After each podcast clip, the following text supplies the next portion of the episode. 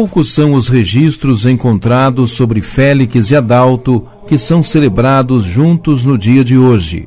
As tradições mais antigas dos primeiros tempos do cristianismo narram-nos que eles foram perseguidos, martirizados e mortos pelo imperador Diocleciano no ano 303.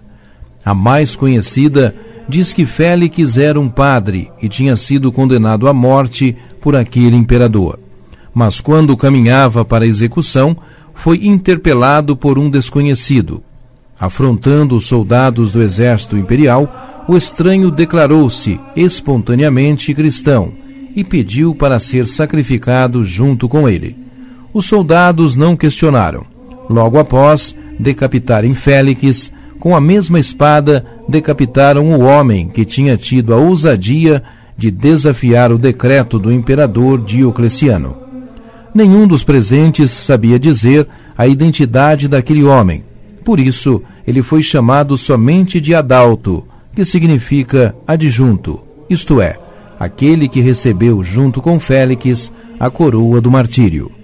Ainda segundo as narrativas, eles foram sepultados numa cripta do cemitério de Comodila, próxima da Basílica de São Paulo, fora dos muros.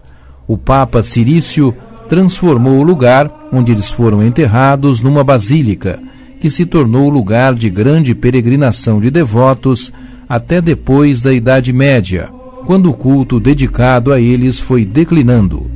O cemitério de Comodila e o túmulo de Félix e Adalto foram encontrados no ano de 1720, mas vieram a ruir logo em seguida, sendo novamente esquecidos e suas ruínas abandonadas.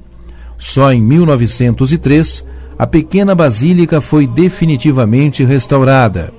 Esses martírios permaneceram vivos na memória da Igreja Católica, que dedicou o mesmo dia a São Félix e Santo Adalto para as comemorações litúrgicas. Algumas fontes mesmo dizem que os dois santos eram irmãos de sangue. São Félix e São Adalto, rogai por nós.